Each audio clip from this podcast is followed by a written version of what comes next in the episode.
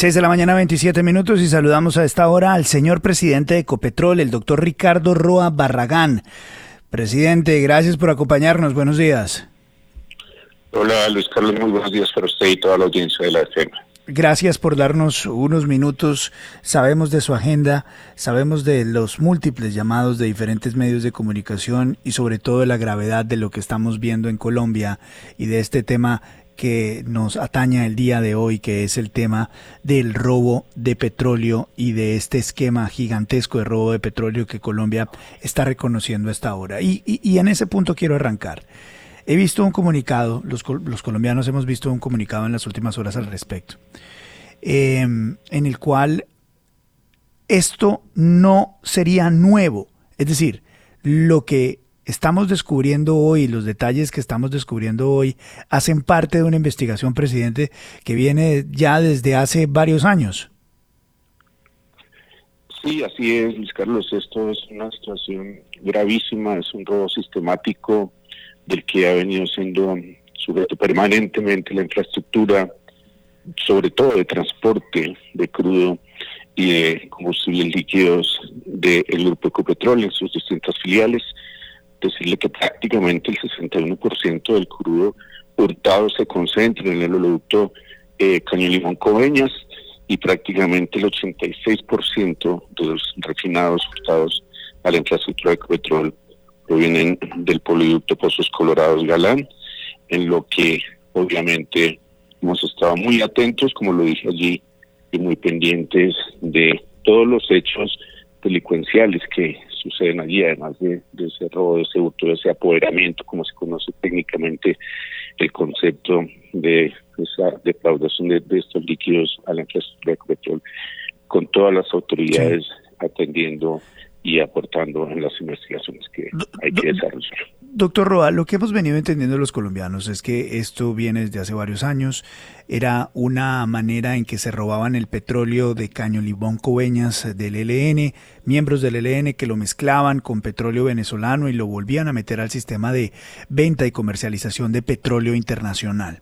la pregunta que muchos se hacen a raíz de que es el propio presidente Gustavo Petro quien retoma el tema, lo hace público y asegura que detrás de este intrincado esquema de robo de petróleo y comercialización del mismo están prestantes familias colombianas tanto de Bogotá como de la costa, es lo que llama la atención. Y lo que llama la atención, y aquí viene la pregunta, eh, señor presidente Roa, es ¿Usted en lo que lleva de su tiempo al frente de Ecopetrol se dio cuenta, se ha dado cuenta que había una intención de enterrar nombres de los que se estaban robando el petróleo, de los que tenían ese esquema solo por ser miembros prestantes de la sociedad colombiana? Pues la investigación hasta ahora está sigue en curso, digamos, hasta ahora este proceso tiene una audiencia para determinación de cargos hacia el mes de octubre, que entendido que está plan, planeado y nosotros en la medida en que nos hemos venido informando desde la vicepresidencia de corporativa de cumplimiento y de la vicepresidencia jurídica es de obviamente median una cantidad de situaciones que llaman el acervo probatorio de las investigaciones es lo que hemos estado internamente muy pendientes, muy atentos. Hemos hecho una auditoría muy importante. Desde el año pasado se desarrolló en la que prácticamente se hicieron múltiples eh, rastreos eh, a los sistemas de, internos, a los protocolos, a los procedimientos internos dentro de los que se deben desarrollar estas actividades. Y producto de esa auditoría hasta ahora no ha sido posible eh, detectar que hubiera internamente personal funcionarios internos de Ecopetrol o de algunas filiales involucrados. Producto de esto prácticamente se hicieron verificaciones forenses a más de 416 gigas de información, a nueve equipos móviles, pruebas de recorridos, verificación de controles, consultas de listas efectivas, una revisión de más de 1.1 millones de archivos, que incluye prácticamente un documento muy importante que es el 100% de las guías de transporte de las empresas involucradas con este eh, eh, presidente, doctor Ricardo Roa, muy buenos días. Pero para ser claros, eh, con, con la audiencia y con los colombianos, ¿Hay o no una responsabilidad clara por parte del el expresidente de Ecopetrol, por parte de la anterior junta directiva dentro de este robo de, de petróleo dentro de Ecopetrol? Insisto, aún hoy la investigación no arroja ninguna responsabilidad de funcionario alguno de Ecopetrol, sí de personal de contratistas, que son los que están siendo investigados y perseguidos por la justicia. En ese sentido, es el reporte. Nosotros mantenemos las auditorías vigentes en alerta permanente porque esta sofisticación de montaje que se hizo articulado con unas empresas previamente y debidamente registradas y el pasado los filtros, pues fue el que resultó en esa investigación con incautaciones y detención de más de 400 personas. Doctor Roa, una de las cosas más importantes y que llama la atención sobre este acto delictivo, pues obviamente Ecopetrol es la empresa más grande de Colombia que debe tener muchas cosas oscuras por dentro, pues obviamente maneja 153 billones de ingresos anuales. El robo o este de este, esta trama delictiva tiene que ver con que traían crudo de Venezuela, lo mezclaban con colombiano y lo exportaban y lo volvían a importar y era para, para salvarse lo del embargo del crudo venezolano, es decir, estaban eh, infringiendo reglas internacionales cuando se había castigado el crudo venezolano. ¿Esta es un delito que puede trascender internacionalmente? Ese es el aspecto que hace parte, digamos, más importante de esta investigación. Eh, la procedencia del crudo, que obviamente no está claramente determinada, uno, dos, en la medida en que proveniera del país de Venezuela hay unas restricciones de la FAC para que se hagan eh, ese tipo de transacciones de recursos energéticos con el vecino país, en lo que Ecopetrol ha sido muy eh, rigurosa y vigilante de no incurrir en ninguna de esas prácticas. Al, a estos crudos, la logística la cadena de logística de movimiento que tienen los crudos, tanto en la plataforma territorial como internamente en los eh, miles de kilómetros que tenemos de infraestructura en los oleoductos, es muy compleja y no es sencilla de perseguir. De modo que ese tipo de situaciones son las que están averiguando, o sea que hay claramente dos tipos de delitos. Una defraudación de fluidos cuando se eh, producto de los mismos atentados o de las válvulas que conectan ilegalmente a la infraestructura de transporte para extraer el crudo, para extraer los refinados y luego el, el, la vuelta que le dan logísticamente al mismo para inyectarlo nuevamente al sistema con otras características y con otras calidades, pero dentro de una operación comercial clara y ah, sofisticadamente bien montada. Aquí la clave, doctor Roa, usted como presidente de Ecopetrol, es que Ecopetrol tiene acción en Wall Street, el ADR o el ADR. Así es. Y si estaba internamente infringiendo una norma internacional de embargo de crudo venezolano, ¿usted cree o tiene más o menos descontado o analizado con su actual junta directiva que le puede llegar una sanción internacional a Ecopetrol por haber infringido esta norma internacional? Y usted sabe cómo son las autoridades americanas, o sea que el que está en riesgo es Ecopetrol. Lo sé, lo sé muy bien y conocemos perfectamente las normas a las que estamos sometidos. Hemos aquí, eh, importante que se sepa que Ecopetrol se hizo víctima dentro de este fraude, dentro de este proceso,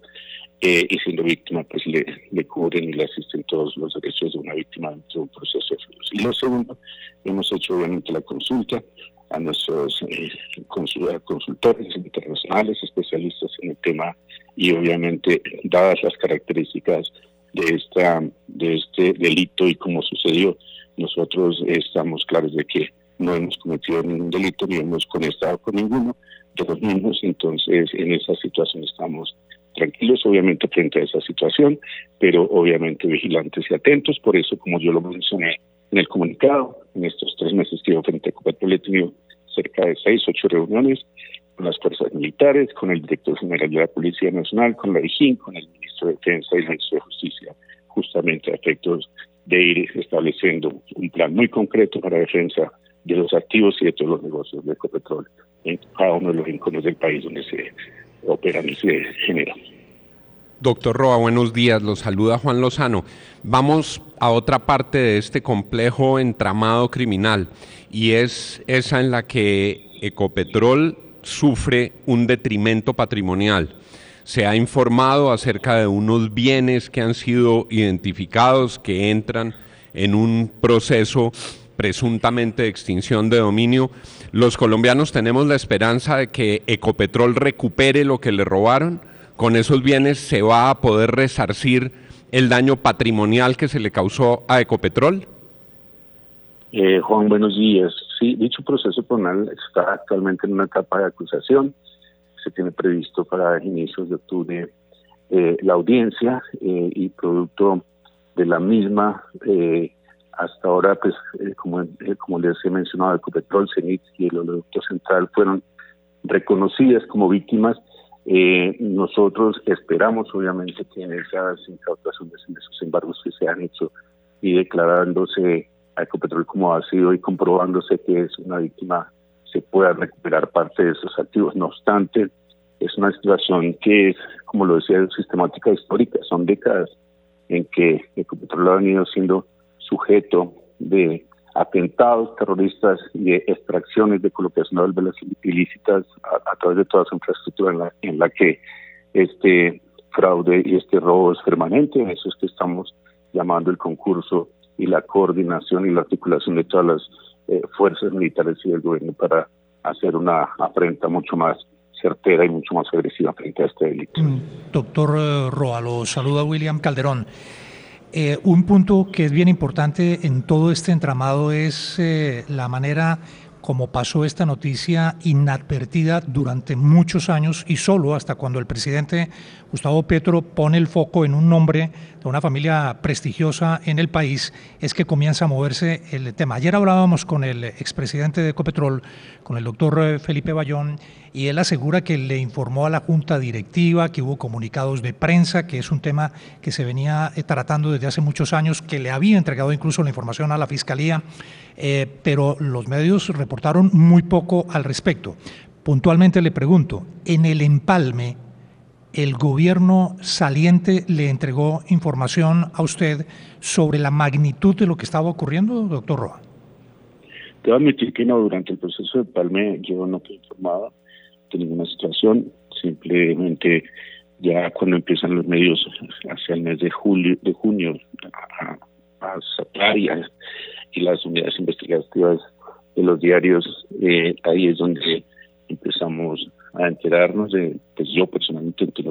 yo no, la Junta de diciembre no sé cuál era y la de enero tampoco entré aquí a la al recibo de la empresa en abril he sido enterado de, de prácticamente los aspectos más relevantes. Esto es una investigación que venía eh, en construcción, que venía haciendo, teniendo sus estudios, sus análisis. Lo, lo que yo he conocido es que prácticamente desde abril del año por allá, desde el año 2021 fue que empieza la DGIN a solicitar información y el apoyo permanente de Ecopetrol, el cual se ha, entiendo también se ha venido proporcionando de manera adecuada, pero pues es un proceso de, digamos que demanda toda la atención y desde ese momento es que hemos venido haciendo estas reuniones que yo mencionaba con el alto gobierno y las personas militares. Sí. Señor presidente de Ecopetrol, eh, entendiendo por supuesto las implicaciones eh, que podría tener en la reputación de Ecopetrol a nivel internacional, pero eh, cuando usted dice que no hay funcionarios de Ecopetrol involucrados, pues es que sí hubo uno, y es Jaime Fernández Uribe, que fue empleado de Ecopetrol y que la fiscalía está acusando formalmente y que además sería pieza clave en este escándalo porque la fiscalía dice que era la persona encargada de comercializar este petróleo robado del oleoducto eh, Caño Limón Coveñas y además mezclado con el petróleo venezolano. Y parece poco eh, eh, creíble que una persona que estuviera dentro de Ecopetrol en semejante escándalo de corrupción con semejantes empresarios pues actuara solo. ¿Qué han podido saber ustedes del papel de Jaime Fernández Uribe y realmente de lo que pasó dentro de Ecopetrol? Sí, como usted lo menciona, pues es una persona que ya no pertenece a la empresa, es una persona que hace varios años eh, hizo uso de su derecho a la pensión. Eh, obviamente todos estos actos están siendo investigados, hacen parte de lo que se conoce como un acervo probatorio dentro del proceso que se adelanta y por eso pues eh, ni tengo la información disponible sobre el caso en particular, pero aunque la tuviera por estando el proceso, digamos, en curso, no, no debería estar eh, revelando información relacionada. Pero de todas maneras, doctor, es, aquí pueden haber muchos eh, delitos. Hay uno que puede ser el encubrimiento, em, hay otro que obviamente es el más grave, que es estar involucrado dentro del robo. Usted ha sido claro en decir que no hay funcionarios de Ecopetrol involucrados dentro del robo y que este señor que acaba de mencionar, eh, Santiago, está ya por fuera de la empresa. Pero el hecho de no haber sido claros y transparentes, el hecho de no haberle dicho a usted, como nos acaba de corroborar en el, en el empalme, vea, tenemos estos y estos líos, tenemos esta y esta investigación, nos está pasando esto y esto. ¿A usted también no le parece que ahí hay, si no es un delito, una falta en, en medio de, del empalme y de la transparencia que se debe tener con todo lo que está pasando en Ecopetrol? Sí, digamos, para mí es importante saber que se han adelantado las investigaciones, que hemos facilitado toda la información, como lo mencioné ahora en detalle, la auditoría interna que hemos hecho. Permanentemente seguimos haciendo esas auditorías, no vamos a detenernos en seguirlas haciendo, eh, dando, digamos, lo que se dice, la, la relevancia y la gravedad de la situación, pues entendíamos, venía un proceso en curso y en trámite y se estaba eh, colaborando y contribuyendo con la con las autoridades para entrega de suministro de la información, pues a raíz de que salen ya prácticamente los detalles, resultado de lo cual hay 363 capturas, 129 procesos penales activos, 16 predios con medidas cautelares de extensión de dominio, más de 1.598 denuncias y 18 empresas con medidas cautelares, es el reporte de lo que hay hoy y lo que tenemos que denota pues que las investigaciones siguen su trámite y están haciendo su curso y nosotros pues absolutamente eh, atentos a que la situación se resuelva y sobre todo a prevenir hacia futuro la eh, continuidad de actos de esta naturaleza. Una última pregunta, presidente, agradeciéndole eh, esta responsabilidad que nos da de tener la primera entrevista en medios de comunicación sobre este caso con el presidente de Ecopetrol. Muchos colombianos se preguntan hoy, listo, se entiende que Ecopetrol es víctima en esto, se entiende que el proceso está en curso, se entiende que se hicieron las debidas informaciones sobre lo sucedido y que tal vez por alguna u otra razón los medios de comunicación no lo hubieran levantado de la manera que lo levantaron. Lo que no se entiende es, siendo tanto el petróleo que se estaban robando de Ecopetrol, ¿por qué Ecopetrol eh, no lo hace más evidente en su momento? ¿O cómo se da cuenta que le están robando tanta plata? Sí, Luis Carlos, es, es, gravísimo, insisto, ahora el, tamaño y la magnitud de esto, pues, imagínense que se roben un millón de barriles, un millón de barriles al precio de 80 dólares por barril, pues son 80 millones de dólares. Eh, esto es esto es sistemático, es reiterativo, es gravísimo, es un dolor para la nación y para el país que, que estamos atacando con severidad, con oportunidad, es, es infortunado, pero esto es una, es una historia sistemática que lleva esta defraudación de fluidos y los atentados. Producto de lo mismo es que se produce una gran cantidad de robo. La mayoría de esto va con destino a la producción de coca y a la, de otros eh, elementos que obviamente durante décadas es bien sabido. Eh, pero la realidad es que estamos frente eh, a una situación delicada en la que estamos incorporando nosotros permanentemente tecnología, en la que estamos haciendo asistidos por mecanismos eh, en lo que nos se nos hace necesario una mayor incorporación de tecnología y una mayor incorporación de controles en los protocolos y procedimientos que con los cuales podamos evitar esta situación a futuro. Presidente, última pregunta. Veo un titular. Dice, Hacienda sobre robo a Ecopetrol. La evidencia señala que la administración, la evidencia señala a la administración que estaba. ¿Usted puede corregir entonces al ministro de Hacienda quien asegura que la administración anterior estaba involucrada en estos robos de petróleo en Ecopetrol? Bueno, no sé qué información tenga el ministro disponible, la que yo tengo internamente es que estoy diciendo este reporte del día de hoy. Hasta ahora nosotros no hemos logrado con estas auditorías determinar que haya funcionarios internos internamente involucrados. Seguimos haciendo nuestra auditoría, esto es permanente, es eh, a diario que estamos haciendo los procesos y procedimientos y vamos a seguir manteniéndonos atentos para en el evento en que hubiera, pues con todo rigor y con toda la eh, eh, responsabilidad que la asista a quien esté participando en estos procesos, denunciarlo inmediatamente y que se haga justicia con el tema. Señor presidente, muchísimas gracias por darnos algunos minutos aquí en la FM. Es usted muy amable, muy gentil. Gracias a ustedes, Carlos. Es el presidente de Ecopetrol, Ricardo Roa Barragán, en exclusiva, en primicia, aquí en la FM 648.